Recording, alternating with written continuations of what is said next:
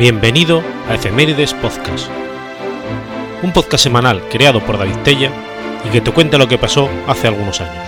Episodio 229, semana del 4 al 10 de mayo.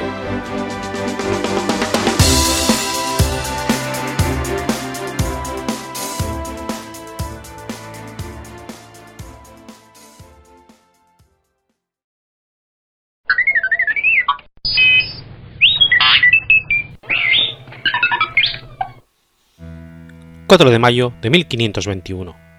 Muere Fray Pedro de Córdoba. Fray Pedro de Córdoba, misionero y fraile dominico español, fue uno de los pioneros de la evangelización en América y protector de los indios. Fue el primer inquisidor de América y denunció, junto a su comunidad, por primera vez el régimen de encomiendas por los abusos que se daban en el mismo.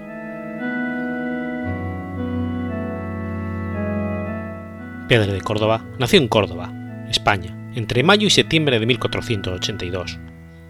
Realizó los estudios de leyes en la Universidad de Salamanca.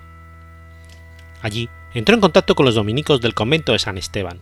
Atraído por la personalidad y forma de vida de estos religiosos, decidió hacerse fraile dominico. Hacia el año 1501, tomó el hábito de la orden dominicana y inició su año de noviciado.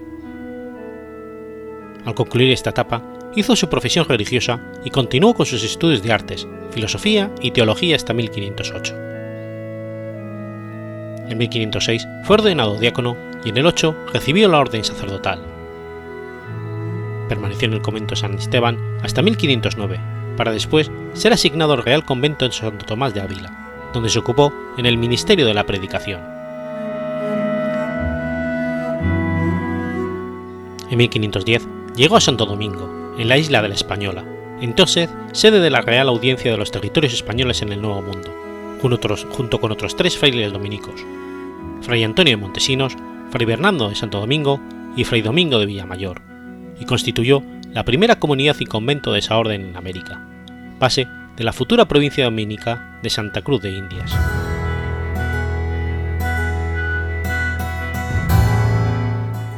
En el transcurso del viaje a Santo Domingo, la nave Espindola, donde viajaban los religiosos, realizó una parada en Puerto Rico. El grupo arribó al puerto de Ozama, Santo Domingo, isla de la Española, en los posteriores días del mes de septiembre de 1510.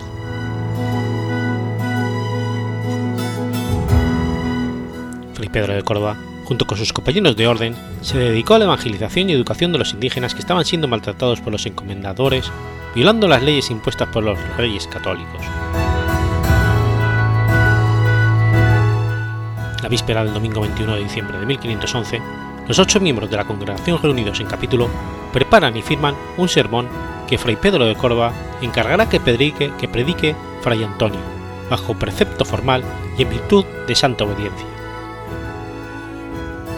El sermón, llamado de Adviento, defendía enormemente a los indios contra los abusos que se estaban cometiendo en el sistema de encomiendas que llegaban a esclavizar a los encomendados, saltándose las obligaciones que dicho sistema les imponía a los colonizadores. La denuncia caló y molestó a la excepiente y poderosa sociedad colonial, que basaba sus riquezas en la explotación esclavista de los indígenas. El virrey Diego Colón se dirigió a hablar con Fray Pedro de Córdoba al convento de los dominicos para que expulsara de la isla a Fray Antonio, o que al menos diera la semana siguiente un sermón más suave, que apaciguara los ánimos. Gran sorpresa fue que el domingo siguiente el discurso fue mucho más beligerante por los indios y, cinco, y dio cinco principios.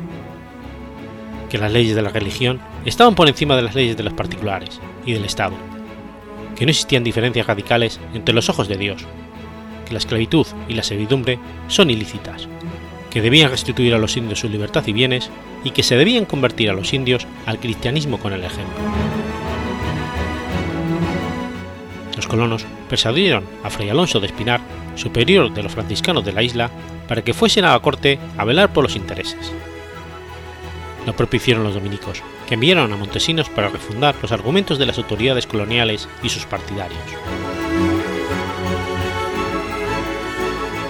El resultado de esta polémica fue la formación de una junta de teólogos, de la que salieron las leyes de Burgos, aprobadas el 27 de diciembre de 1512. Felipe de Córdoba las consideró incompletas y se desplazó a España para inventarlas. El rey Fernando el Católico se mostró de acuerdo. Las discusiones continuaron y el 28 de julio de 1513 se hicieron varias encomiendas. Las principales fueron una mayor protección a las mujeres y los niños nativos, y la obligación para los indígenas de usar ropa y prestar servicio a los españoles durante nueve meses. El tiempo restante tendrían que trabajar en sus propias tierras o a sueldo de los colonos. Sin embargo, en la práctica no fueron acatadas por los encomendaderos y las autoridades. Fueron modificadas en las leyes de Valladolid de 1513. En estas se reiteraban las órdenes reales emitidas previamente y se disponían, además, nuevas maneras de proteger a los naturales de las Indias Occidentales bajo el lema El amor de muchos es el mío. Felipe de Córdoba realizó la labor misionera en los territorios de Cuba y Venezuela e intentó, junto con Fray Antonio de Montesinos y Fray Bartolomé de las Casas, realizar una evangelación pacífica. Empeñó su vida en su obra fundacional. Hizo tres expediciones al puerto de Perlas en tierra firme, muchos viajes a España y entre las islas y tierra firme construyó casas, monasterios, escuelas, aprendió el idioma de los indígenas, escribió para ellos libros sagrados, ejerció la defensa de los indios en todas las instancias. Fue un defensor honesto, un hombre ejemplar, un maestro, y logró fundar las primeras misiones dominicas en Cumaná y Santa Fe, origen de los primeros pueblos mestizos en el continente americano. La primera expedición misionera organizada por Pedro de Córdoba y ordenada por rey Fernando el Católico estuvo formada solo por dominicos, bajo el mando de Antonio de Montesinos,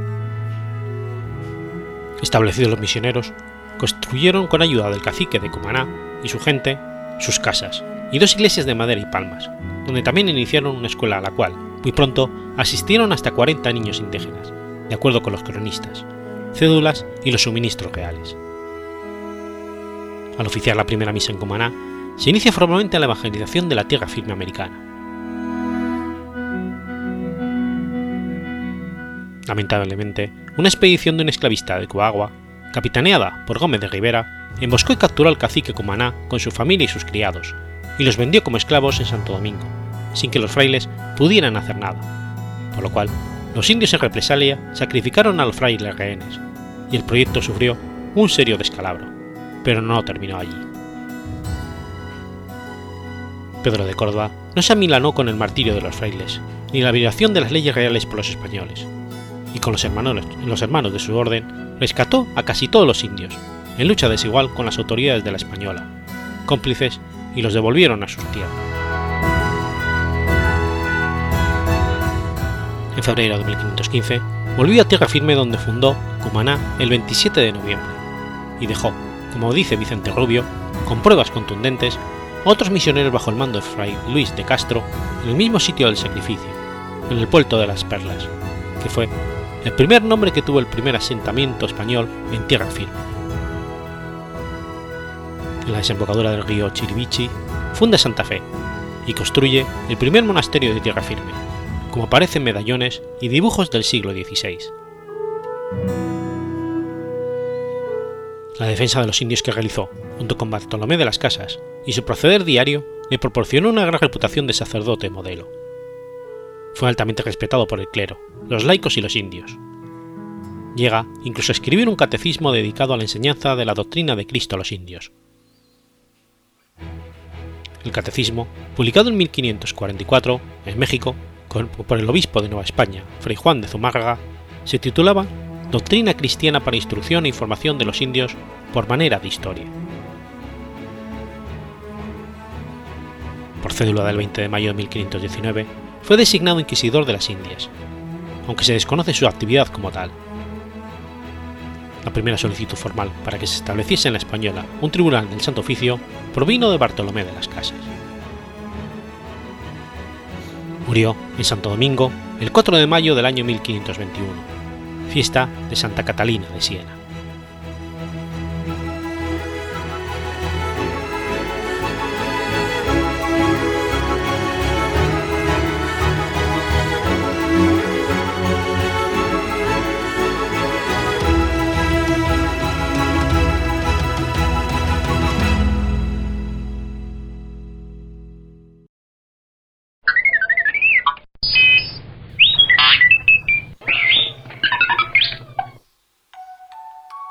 5 de mayo de 1773.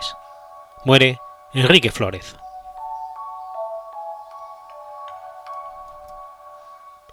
Enrique Fernández Flórez, de Setién, Huidrobo y Velasco, fue un religioso agustino español, célebre como historiador, si bien también puede ser considerado traductor, geógrafo, cronologista, epigrafista, numismático, paleógrafo, bibliógrafo y arqueólogo de la Ilustración. Nació en una familia de diez hermanos, hijo de Pedro José Flores de Setién Calderón de la Barca y de Josefa de Udridrobo y Velasco Pueyés. En su infancia residió en Zahara de los Algodonales y en el Barco de Ávila, donde su padre ejerció como corregidor en nombre del duque de Alba, Francisco Álvarez de Toledo. De joven estudió lógica en el convento Santo Domingo de Piedraíta y a los 16 años ingresó en el convento de Salamanca de la Orden de San Agustín, en la que profesó al año siguiente. Estudió filosofía en el Colegio Agustiniano de Valladolid y teología en la Universidad de Salamanca, hasta terminar la carrera eclesiástica en 1725. Tras ganar una oposición a lector en artes y ordenarse sacerdote en 1725, se graduó como bachiller en el Colegio de Santo Tomás de Ávila y como doctor en la Universidad de Alcalá, en la que fue catedrático. Fue además académico de la Real Orden de Caballeros de Valladolid, miembro de la Academia del Buen Gusto de Zaragoza y académico de la Real de Inscripciones y Bellas Letras de París. Durante su estancia en Madrid, conoció a algunos de los españoles más cultos de su tiempo, como Gregorio Mayans y Siscar, el padre Martín Sarmiento, Plas Nasarre y los Iriarte, Juan y Tomás. Fue miembro del Consejo de la Inquisición con el cargo de revisor y visitador de librería, así como asistente general de la provincia española de su orden. Por entonces escribió los seis volúmenes de una teología escolástica. Después se inclinó entonces a los estudios eruditos y a la investigación, particularmente a la historia eclesiástica de España, aplicando la metodología de la Ilustración, el cristicismo, a las fuertes originales. Abandonó, pues, su cátedra en Alcalá y emprendió su investigación a los 40 años, en 1742. Realizó varios viajes por toda España en busca de documentos y referencias para visitar archivos. Exhumó numerosos documentos importantes, algunos de ellos perdidos hoy. Al año siguiente publicó La clave historial con la que se abre la puerta de la historia eclesiástica y política, libro, libro que reimprimió 12 veces en poco más de medio siglo. En 1747 salió impreso el primer tomo de su obra más famosa, la monumental España Sagrada, que llegó a alcanzar 56 volúmenes, de los cuales el padre Flórez compuso los 29 primeros, entre los años 1747 y 50. El resto fueron saliendo hasta 1775, mientras que los dos últimos aparecieron póstumos. Los agustinos, sus compañeros de la orden, no quisieron dejar interrumpida la obra y la continuaron, en cuya labor destacaron los padres Manuel Risco, quien se ocupó de la edición de los tomos 30 al 42, y Antolín Merino y José de la Canal, que se ocuparon de los tomos 43 a 46. La desamortización de Mendizábal en 1836 interrumpió los trabajos, y los tomos 47 y 48 aparecieron gracias a Pedro Sainz de Baranda, impulsada a la continuación por la Real Academia de la Historia. Vicente de la Fuente preparó los tomos 49 y 50. Ramón Fernández Font elaboró el 51 editado en 1839 y el volumen 52 elaborado por Eduardo Juse apareció en el año 1917. Ángel Custodio compuso los dos últimos publicados que aparecieron en 1957.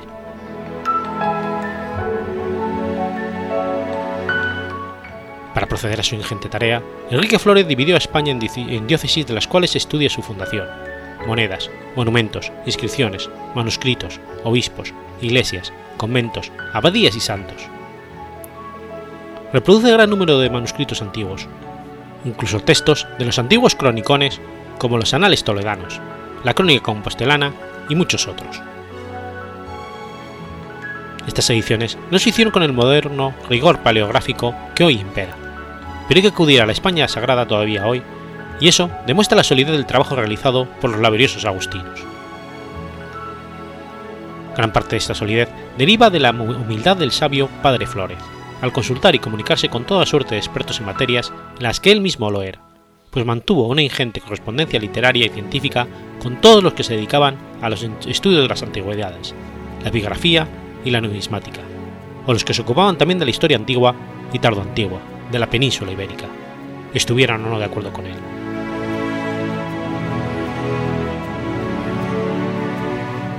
Falleció de neumonía en 1773 a los 70 años de edad, después de varios días enfermo.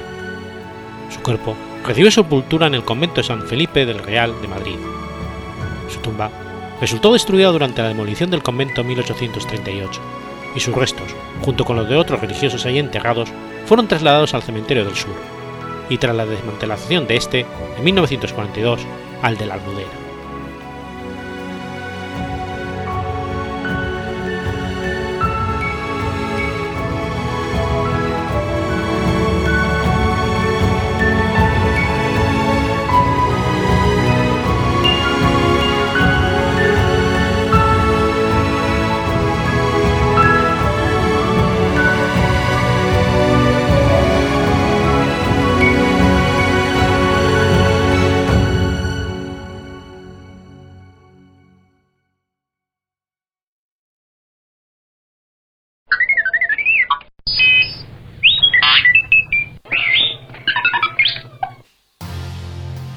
6 de mayo de 1919.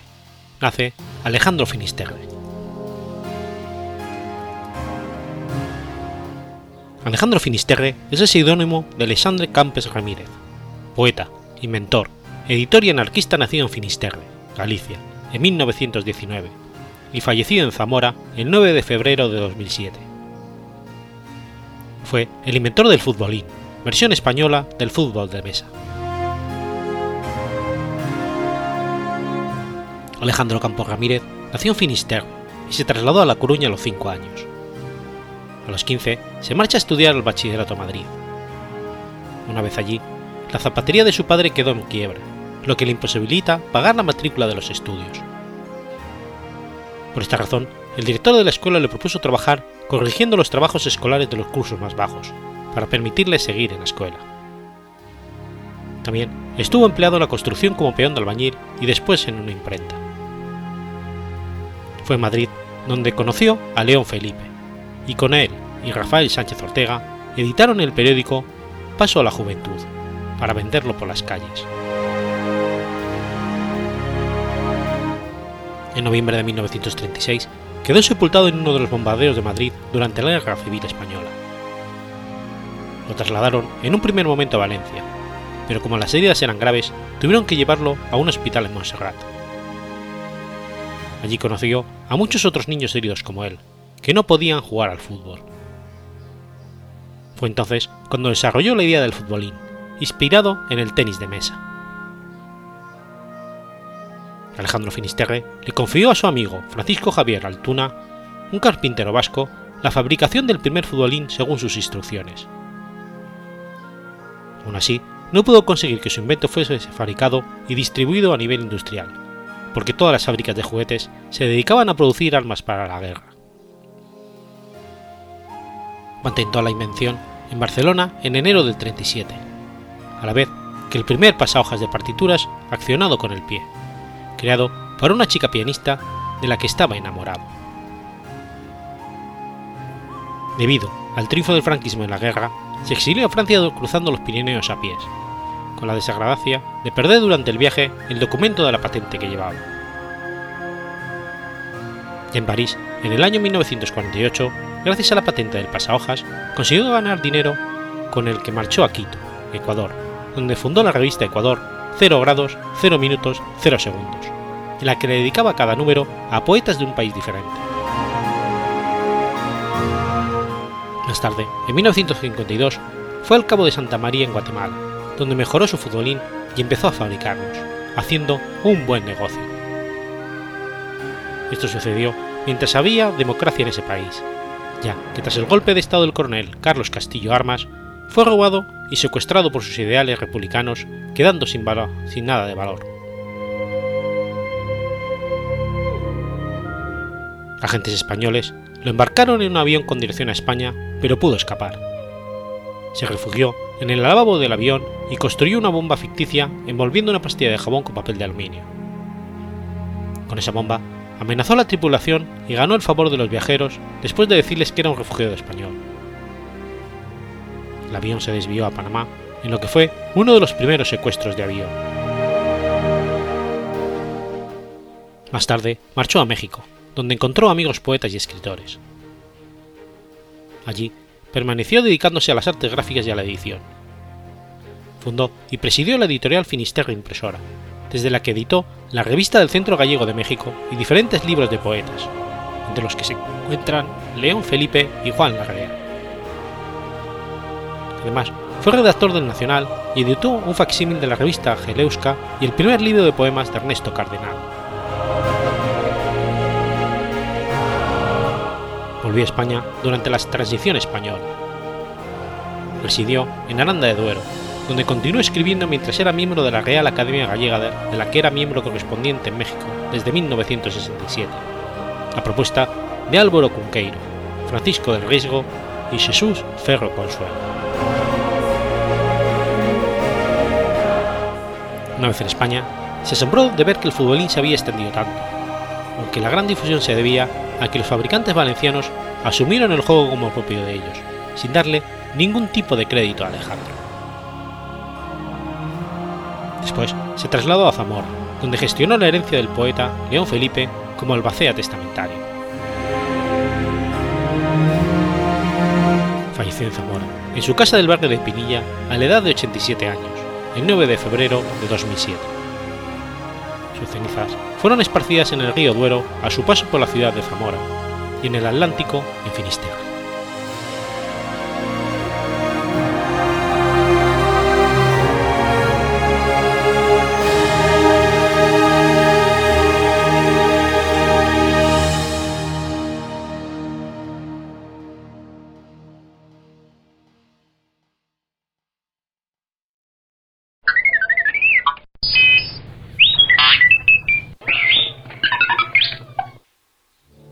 7 de mayo del 973. Muere Otón I. Otón I de Alemania, también conocido como Otón el Grande, fue rey de Francia Oriental del 936 al 973 y emperador del Sacro Imperio Romano Germánico del 62 al 73. Fue hijo de Enrique I el Pajerero o el Cazador, duque de Sajonia. Desde el 929 su padre lo asoció al trono con el propósito de facilitar su sucesión. Tras la muerte de Enrique I, se hizo coronar en Aquisgrán en el Palacio de Carlomagno, en el 936, con el título carolingio de Rex et Sacerdos. De hecho, tuvo la vocación de restaurar el imperio carolingio y es el primer representante del Sacro Imperio Romano Germánico.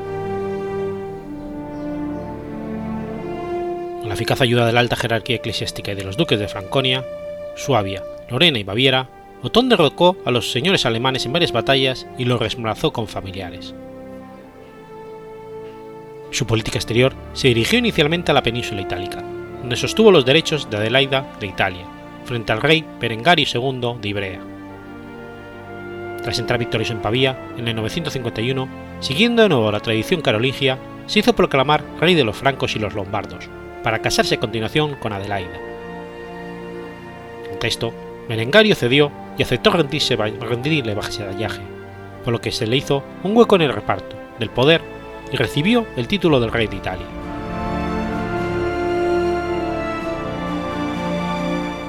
Para acudir rápidamente en socorro de, Adelaida, Otón aprovechó el ejército de su hijo mayor, Ludolfo, que acababa de invadir Lombardía aprovechando la inestabilidad de la zona al apropiarse de este ejército y casarse después con Adelaida, Otrón frustraba todas las ambiciones de su hijo en Italia.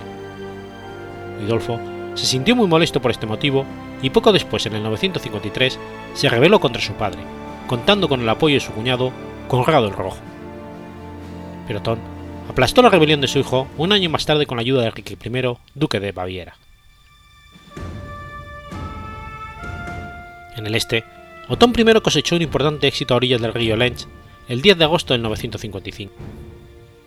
Ese día se desarrolló la batalla de Lechfeld, en la que derrotó a una enorme hueste de magiares, a los que habían apelado los señores alemanes, previamente derrotados, con el fin de derrocarle.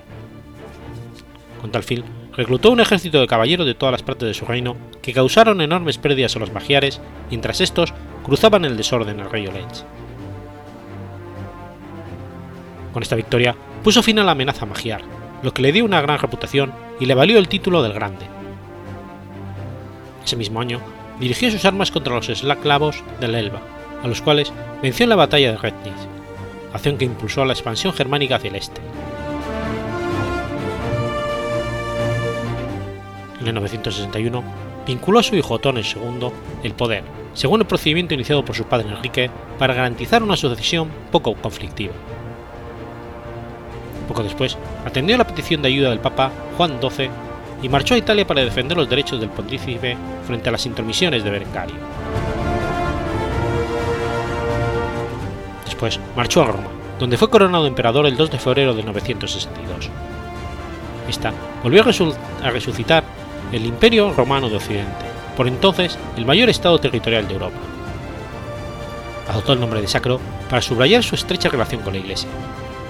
Esto marca también el comienzo del Sacro Imperio Romano. La alianza con el Papa duró poco, ya que este pronto cambió sus ideas políticas.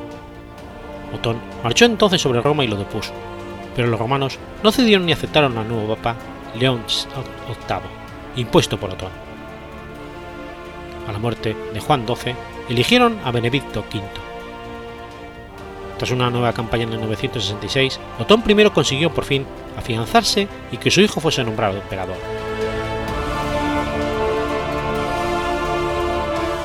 A raíz de la restauración del imperio, Otón I afirmó el derecho de los emperadores a intervenir en la elección de los pontífices, pero esta facultad desapareció desde que el Papa Nicolás II estableció en 1059 que la elección pontificia sería privativa del cónclave o colegio de cardenales. El antagonismo entre papas y emperadores subsistió avivado por la pretensión imperial, resistida por el pontificado, de sojuzgar a Italia. La dinastía de los Sajonia solo duró dos generaciones después de Otón. En 1024, la familia ducal de Franconia alcanzó el trono. Durante un siglo, la elección imperial recayó en esta familia, a la que pertenecieron Enrique IV, el emperador humillado en Canoso, y Enrique V, quien celebró con la Iglesia el Concordato de Worms.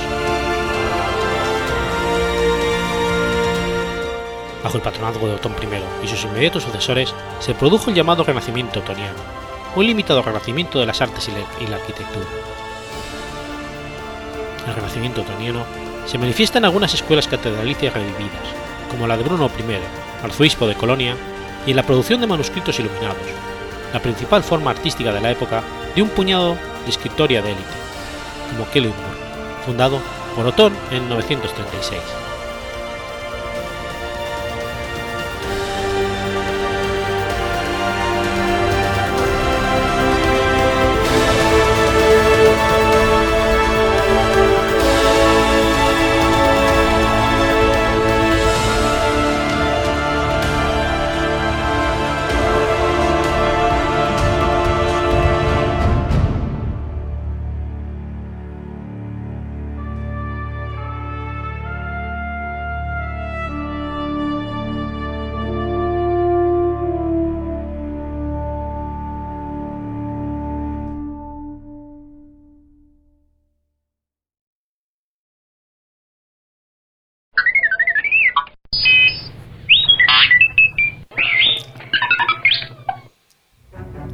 8 de mayo de 1942.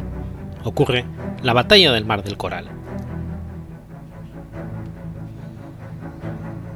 La Batalla del Mar del Coral fue una batalla naval entre Japón y fuerzas aliadas, principalmente de la Armada de los Estados Unidos, librada en mayo de 1942 en el Mar del Coral.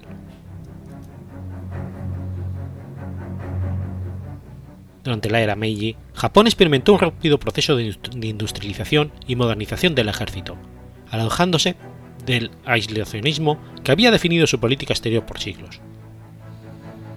Tras derrotar al imperio chino en la primera guerra chino-japonesa y el imperio ruso en la guerra ruso-japonesa, la pequeña nación asiática ocupó Formosa, Corea y fue extendiendo su influencia por el norte de China. Finalmente, llegó a controlar casi toda Manchuria y creó un nuevo estado en la región, Manchukuo, instaurando como emperador al destronado Puyi, antiguo emperador de toda China. En 1937 estalló la Segunda Guerra Chino-Japonesa, y Japón inició un avance hacia el sur, apoderándose de la Indochina francesa en el 1940. Deseoso de expulsar a los japoneses de China, Estados Unidos practicó un embargo de materias primas importantes sobre Japón, donde destacaba el bloqueo de la importación de crudo. El Imperio británico y el holandés hicieron eco de este embargo, dejando a Japón en la disyuntiva de abandonar la idea de ser una potencia mundial, o incluso declarar la guerra a estas dos naciones.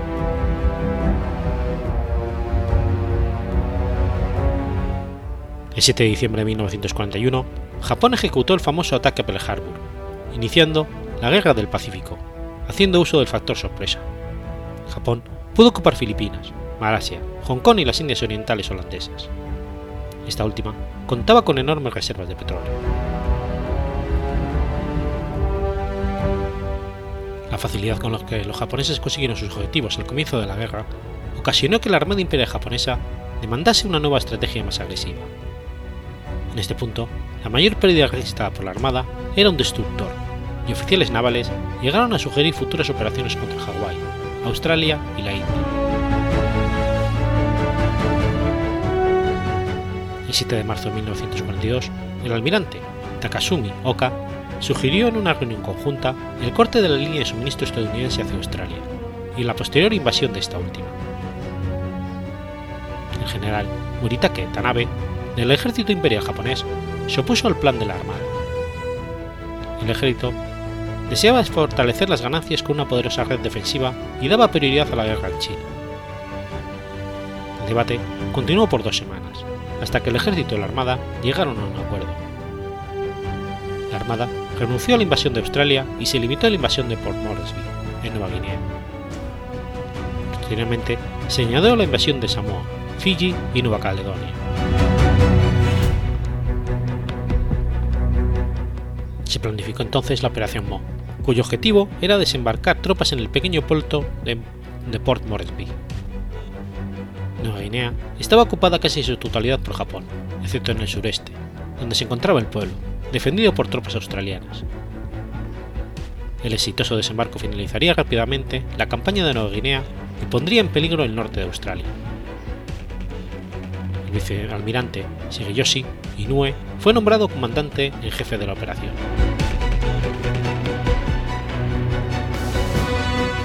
El 3 de mayo de 1942, los japoneses empezaron a desembarcar en Tulagal, una isla frente a Guadalcanal, con el objetivo de construir una base de hidroaviones.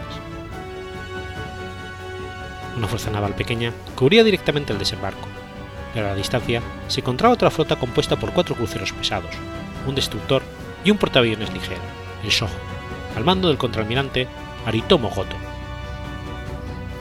Goto tenía órdenes de dirigirse hacia el oeste cuando terminase el desembarco, para cubrir el desembarco de Port Moresby, que se debía realizar el 10 de mayo. Otra flota, bajo el mando del vicealmirante Takeo Takagi y compuesto por dos cruceros pesados, seis destructores y dos portaaviones, el Tsukaku y el Shokaku, debía dirigirse al mar de Coral durante el desembarco de Tulagi, pero antes debían despachar nuevos aviones en Rabat.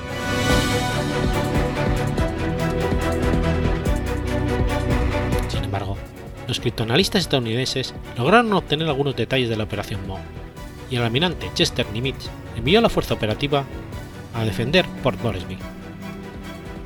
Esta fuerza, comandada por el contraalmirante Frank Jack Fletcher, estaba compuesta por seis cruceros pesados, dos ligeros, 11 destructores y dos portaaviones, el USS Lexington y el USS Yorktown.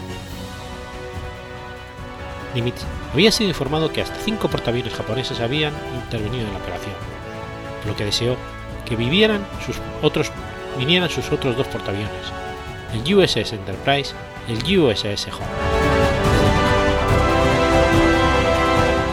Sin embargo, concluyó que jamás llegarían a tiempo para la batalla, y no los llamó.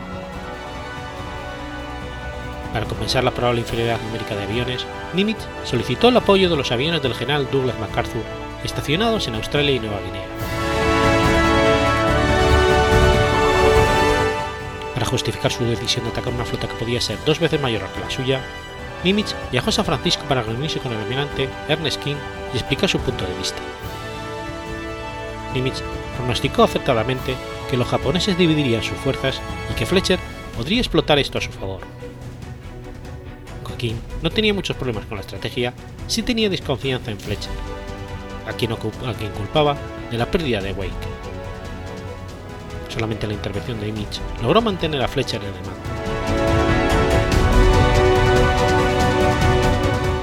El 4 de mayo, la fuerza de invasión japonesa zarpó hacia Port Moresby, desde Rabaul, que había sido transformada en una importante base aérea desde su captura por Japón en enero de ese mismo año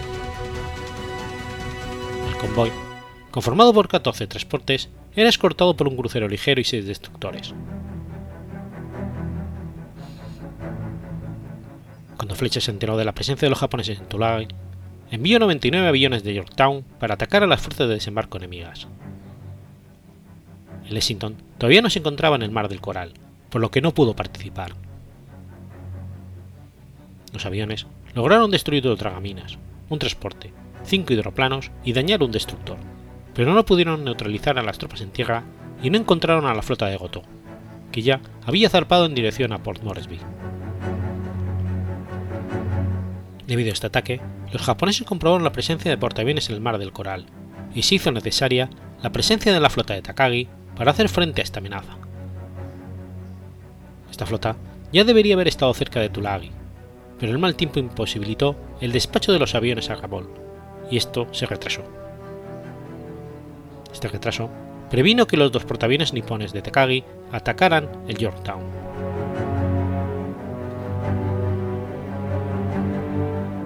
Durante el 5 de mayo, Fletcher pasó el resto del día abasteciendo a su flota, ya que estaba convencido de que la flota nipona estaría muy al noreste, rumbo a Port Moresby.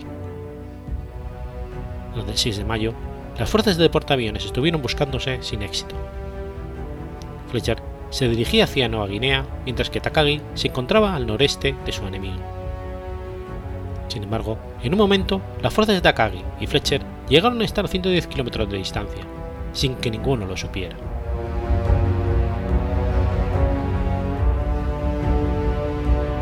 En la mañana del 7 de mayo, un avión de Yorktown informó de haber localizado dos portaaviones y cuatro cruceros pesados, y Fletcher envió 93 aviones para interceptarlos. Cuando el piloto que hizo el informe aterrizó, Fletcher descubrió que este había cometido un error al codificar el mensaje, y que en realidad había avistado dos cruceros pesados y dos destructores. Sin suficientes aviones de reserva para hacer frente a un posible ataque japonés, los portaaviones eran vulnerables.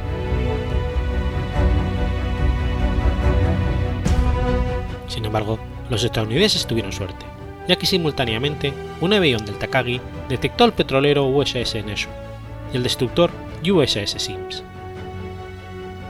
El piloto informó erróneamente de haber avistado un portaaviones y un crucero, y Akagi envió dos oleadas de bombardeos para atacar esta fuerza menor. Ambos buques fueron hundidos por los aviones japoneses.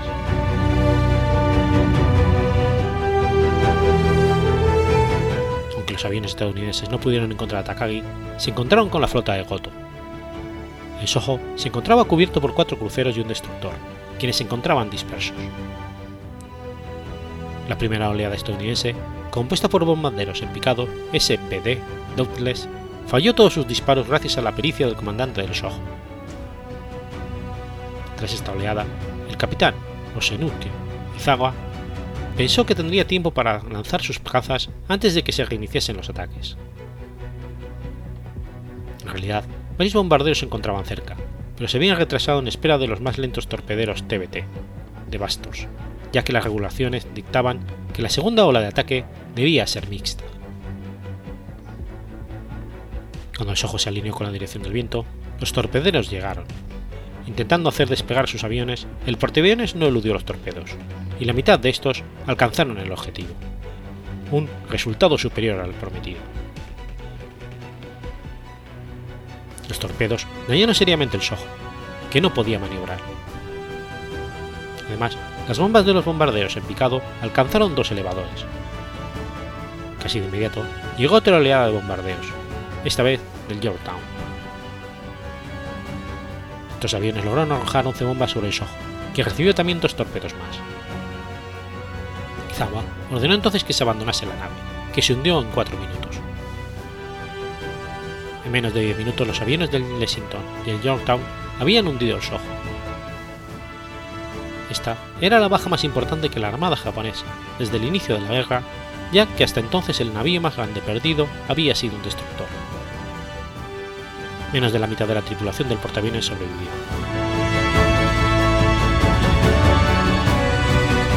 Habiéndose perdido un portaaviones, y con la flota de Takawi muy lejos de los transportes, el almirante Inoue ordenó a estos últimos que regresasen a Rabaul, hasta que Takagi lograse neutralizar a las fuerzas de Fletcher. Ignorando la suspensión de la operación Mo, Fletcher envió al contraalmirante australiano John Grace contra Nueva Guinea, comandando a los cruceros HMAS Australia, HMAS Hobart y USS Chicago, y a varios destructores para que hiciesen frente a los transportes japoneses.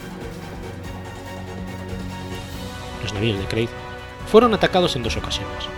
La primera vez por aviones japoneses provenientes de Revolt y la segunda vez por aviones estadounidenses provenientes de Tosville, que los confundieron con japoneses. Grace logró repeler ambos ataques sin sufrir pérdidas. Ambos bandos habían lanzado aviones de reconocimiento en busca de los portaaviones que aún seguían en la batalla, pero la visibilidad en la tarde no fue buena y no se estableció contacto.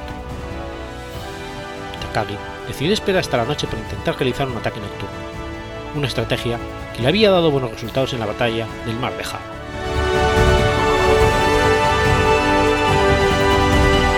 Durante la noche, el comandante del portaaviones Takagi, el contraalmirante Chuchi Hara, envió 27 aviones para intentar realizar un ataque nocturno. Takagi ya se había percatado de las estimaciones de la inteligencia habían sido incorrectas, y que más de un portaaviones enemigo debía estar presente en el mar del Coral. No lograron encontrar a Fletcher, pero al regresar fueron atacados por cazas estadounidenses que derribaron nueve aviones. La fuerza japonesa se dispersó y 11 se perdieron en la noche. Otros seis aviones japoneses localizaron en Yorktown, pero lo confundieron con un portaaviones amigo. En cuanto el primero tocó cubierta, fue destruido por la artillería del barco.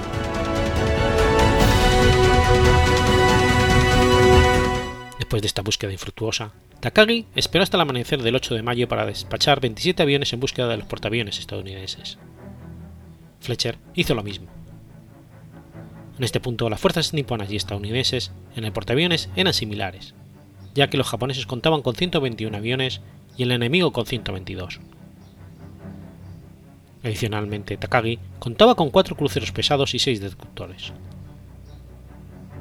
Al inicio, Fletcher tenía una escolta de portaaviones muy superior, pero después de despachar a Grace hacia Port Moresby, ésta se había reducido a cinco cruceros pesados y siete destructores.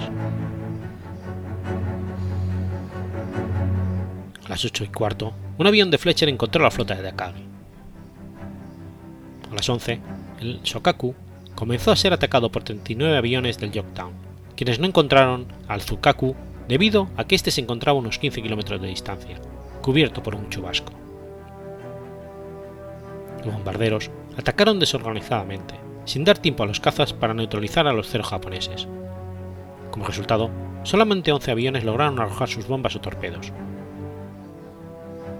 Aunque el Shokaku eludió todos los torpedos, los bombarderos en picado obtuvieron dos impactos directos. Poco después, llegó una nueva oleada de 24 aviones, procedentes del Lexington, quienes sí fueron capaces de localizar al Tsukaku. Los incendios en la cubierta del Shokaku fueron controlados, pero ya no podían lanzar más avión.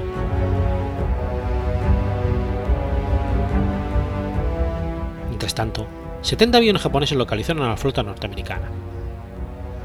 Los estadounidenses los detectaron con el radar y fortalecieron su cortina de cazas con 23 bombardeos. Esta protección fue insuficiente para contener el coordinado ataque japonés. Una bomba nipona perforó la cubierta del Yorktown, matando a 69 tripulantes, pero el Lexington recibió la peor parte, en parte debido a su inferioridad a inferior maniobrabilidad. Los, torpedos impactaron en este último babor, mientras que varias bombas impactaron en la cubierta. Aunque se informó de tres incendios, la sala de máquinas del portaaviones estaba intacta, y los fuegos empezaron a ser controlados. Por su parte, Yorktown perdió momentáneamente suministro eléctrico y el gobierno. En la confusión de la batalla, varias cazas estadounidenses con los tanques vacíos intentaron aterrizar en el Lexington, pero empezaron a colisionar entre ellos, y algunos cayeron de la cubierta al mar. Para el mediodía, la batalla había terminado. Los japoneses regresaron a sus portaaviones jubilosos, ya que anunciaron haber hundido a los dos portaaviones estadounidenses. Por su parte, Fletcher anunció que su flota no había recibido daños. Nimitz envió de inmediato un mensaje felicitando a Fletcher por su aparente victoria. En efecto, los estadounidenses parecían haber salido victoriosos, ya que habían hundido un portaaviones ligero, un destructor y otros navíos pequeños perdiendo un destructor y un petrolero. Sin embargo, a las 12.45 del mediodía, dos explosiones en el Lexington iniciaron nuevos incendios, que no pudieron ser controlados. A las 3.07 horas de la tarde, se ordenó abandonar el barco. Los destructores USS Morris y USS Harman recogieron a los supervivientes. Una vez que tuvieron evacuados todos los tripulantes, el destructor USS Fells disparó cuatro torpedos contra los portaaviones para acelerar su hundimiento. Fletcher decidió abandonar la idea de perseguir a los navíos japoneses restantes y se retiró al suroeste.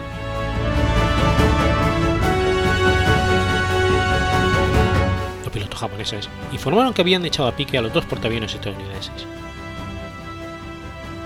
Aunque estaba seguro de la, de la veracidad del informe, Inoue consideró necesario aplazar la invasión, porque no quería estar en condiciones de proteger a las unidades de desembarco contra los aviones aliados con base en tierra. Takagi no quería abandonar la batalla y quería atacar a la flota en la noche, pero después cambió de opinión, al ser informado de que sus destructores casi no tenían combustible. Sin embargo, desde Japón, un enfurecido almirante, Isoraku Yamamoto, anuló las disposiciones de Inoue, ordenándole localizar y destruir los buques estadounidenses supervivientes. Takagi obedeció de inmediato, pero Fletcher y su flota ya estaban fuera de su alcance. La decisión de Inoue de aplazar la invasión fue un error grave, ya que los Estados Unidos estaban muy lejos de poder detenerlos. Sin embargo, culpó a Hara por haber retirado sus portaaviones. Considerando que el Yorktown no podía intervenir, Hara pudo haber traspasado aviones del, del Sokaku al Zuikaku para compensar las pérdidas y proteger los transportes. Tácticamente, la batalla fue una victoria de los japoneses, pues aunque el 8 de mayo habían perdido 43 aviones contra los 32 americanos, y aunque a la Hara le quedaban solo 9 aparatos operativos, sus ataques aéreos habían conseguido resultados más notables. El hundimiento de Lexington, de Noso y Sims compensaban la pérdida de portaaviones ligeros Ojo y algunas pequeñas unidades. Sin embargo, desde el punto de vista estratégico, la batalla del Mar de Polar es considerada una victoria norteamericana. Había fracasado el asalto a Port Moresby, objetivo final de los japoneses. A pesar de la ocupación de Talagi, los japoneses habían asegurado muy poco de los objetivos previstos al principio. Además, las averías sufridas por el Shokaku y la necesidad de reorganizar las malparadas fuerzas aéreas del Shikaku impidieron que ambos portaaviones participaran en la batalla de Midway, donde su, su presencia habría podido tener un peso determinante. La batalla del Mar del Coral también es importante por ser la primera batalla naval donde los ataques fueron lanzados exclusivamente por aviones, y donde jamás hubo contacto visual entre las flotas.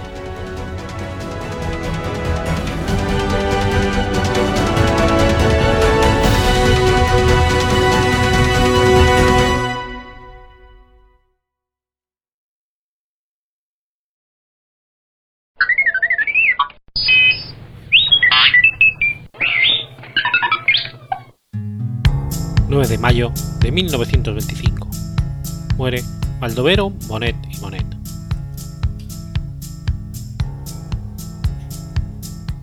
Baldomero Bonet y Bonet fue un químico español, hijo de Pablo Bonet y Bonfil y de Teresa Bonet Guichat. Nació en el seno de una familia de importantes científicos. Estudió carrera de farmacia y se doctoró en la Facultad de Farmacia de la Universidad de Madrid en 1878. Ingresó en el profesorado oficial con el encargo de profesor auxiliar de la Facultad de Farmacia de la Universidad de Barcelona por oposición en 1882, pasando en el 95 a desempeñar la cátedra de Química Inorgánica aplicada a la farmacia en la Universidad de Santiago de Compostela en 1895.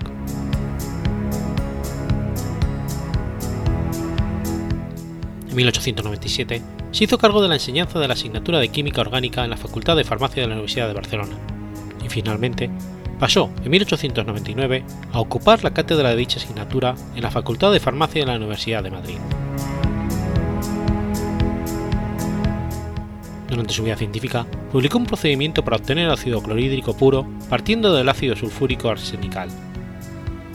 Otro perfeccionamiento, el de las farmacopeas para obtener cloruro de antimonio. Otro, interpretando los fenómenos que tienen lugar en la formación de, de tratado ferril potásico, según el procedimiento de Sovereign. Además, fue autor de un plan de organización farmacéutica, aprobado por las Asambleas Farmacéuticas de Zaragoza de 1904 y de Valencia de 1909, y finalmente publicó un tratado de química orgánica, escrito con arreglo a las más modernas teorías de la época y siendo el primero con que tales características se publicó en español. Hablaba francés y alemán. Fue presidente del Colegio de Farmacéuticos de Barcelona. También llevó a una notable actividad política, militando en el Partido Liberal y ocupando el cargo de primer teniente de alcalde del Ayuntamiento de Barcelona.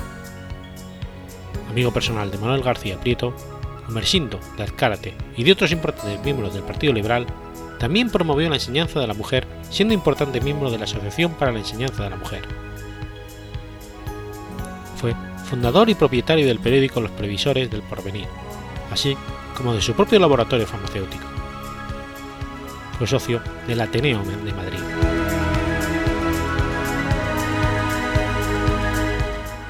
Casado con Ramona Masana y Monet, tuvo tres hijos, Daniel Bonet Masana, Juan Bonet Masana y Elena Bonet Masana.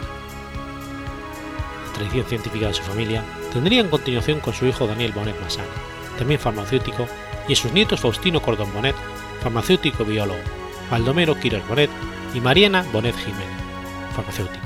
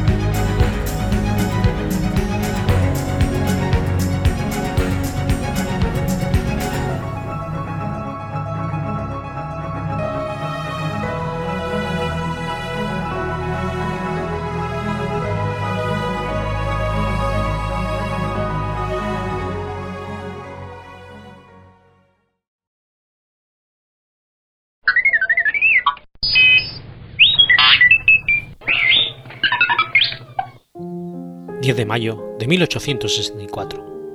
Nace Léon Gaumont.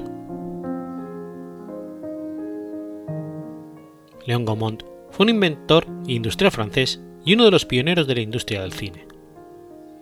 Creó la Sociedad Francesa de Producción Gaumont bajo el nombre de L. Gaumont et Compagnie en julio de 1895. Gaumont apareció en el mundo del cine gracias a Alice Guy Blaché, la primera persona en grabar una película. Los libros, tras su separación, redujeron las aportaciones de Alice a trabajos de secretaría y adjudicaron el mérito a Gaumont.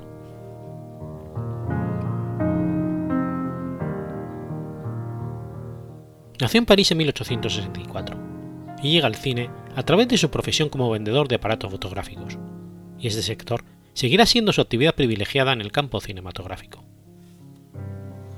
Ya desde 1893 había conseguido hacerse con la patente del cronofotógrafo del Georges Demeny, ex colaborador de Marie. Del perfeccionamiento de este ingenio deriva el crono Gaumont, lanzado en 1896. Primero con un formato de 60 mm y después adaptado al estándar dominante. El gran éxito de este aparato, que más tarde fue perfeccionado por técnicos de gran valía como Jacques Dumont y René Descotes, induce a Gaumont a emprender la producción de películas recitadas, siendo ya adecuada a la demanda de las cintas rodadas de modo casual, con fines demostrativos y adquiridas por operadores independientes. La tarea de ocuparse de la producción le fue confiada a la secretaria de la sociedad, Alid Kai, lo que demuestra la escasa relevancia concedida por Gaumont, al menos inicialmente, al sector de la realización.